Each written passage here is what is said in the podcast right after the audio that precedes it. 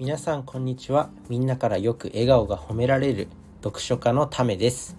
このチャンネルでは学んだことをアウトプットしたりとかモチベーションアップとかライフハックのお話をしたりしてまあ、あと教養の話とかをしたりして聞いた人の何かためになるお話をするラジオになります。ということで今回お話ししていくことは広告の出し方、まあ、広告ってまマーケティングとかに使われると思うんですけどその広告について。であのキングコングの西野亮廣さんっていうその有名な方がいらっしゃるんですけどその人があの Voicy で喋ってた内容をちょっと自分も覚えておきたいなと思ってこうやってアウトプットしておきたいと思います。それでこの内容っていうのはすごくみんなにも使える話だと思うんで是非ね聞いていただいて損はないのかなと思います。ということでその広告戦略なんですけどまあ結論から言ってしまうと自分あ広告はもう時間をかけようという、まあ、かなり前からあの宣伝しようっていうことですね。例えばイベントがあのいついつにあるって言ったらもう長いもうそれよりもずっと前からちゃんと宣伝しようっていうことですね。でまあ自分自身実際そのそんなイベントとかやるような、まあ、まだ実力もないんでまあねいずれ、まあ、どこかで使えるかなと思って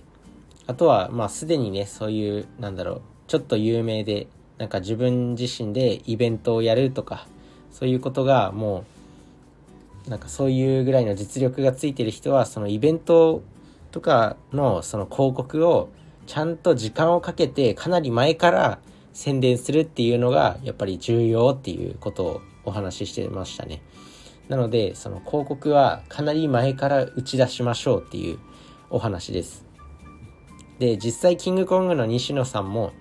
その煙突町のプペルっていう映画をあの公開される前にもう1年半前から結構宣伝してたらしいんですよね。まあ確かにかなり宣伝してるなとは思ってたんですけど、あとは、なんだろう、レディー・ガガさんが、なんか9月に、9月か10月に日本でイベントをやるらしいんですけど、そのレディー・ガガさんでさえ、その5ヶ月前ぐらいの4月ぐらいからもう宣伝を始めてるらしいんですよね。こういうイベントやりますみたいな。なので、もう本当今はたくさんのインフルエンサーとかがいて、まあそれぞれね、YouTuber とかもなんか握手会やりますとか、本出しますとか、そういうのやってるじゃないですか。でも、なんか、それが、あの、明日ここでイベントやりますとか、そういう宣伝だけだったりするん、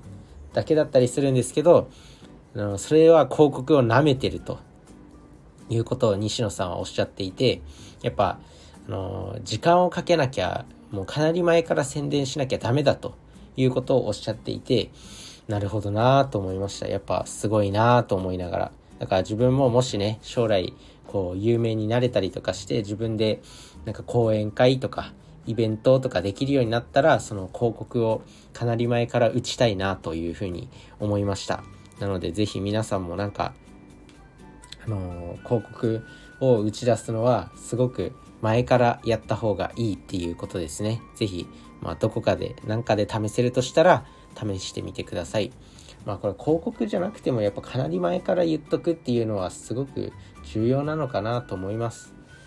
な何に重要かは、うん、例えばなんか社内イベントとかでも前から言っといた方がいい良かったりとかするんじゃないかなと思います。重要なことはね。なのでまあそういう重要なことは結構前から宣伝しといた方がいいのかなと思います。あと、例えばなんだろう、自分がその会社、転職して会社辞めたいっていう時も、なんかかなり前から言っといた方が、準備とかも後々できたりするのかなっていう。なので、かなり前から言っとくっていうのは、すごくいいのかなと思いました。なので皆さんもぜひ試してみてください。というわけで、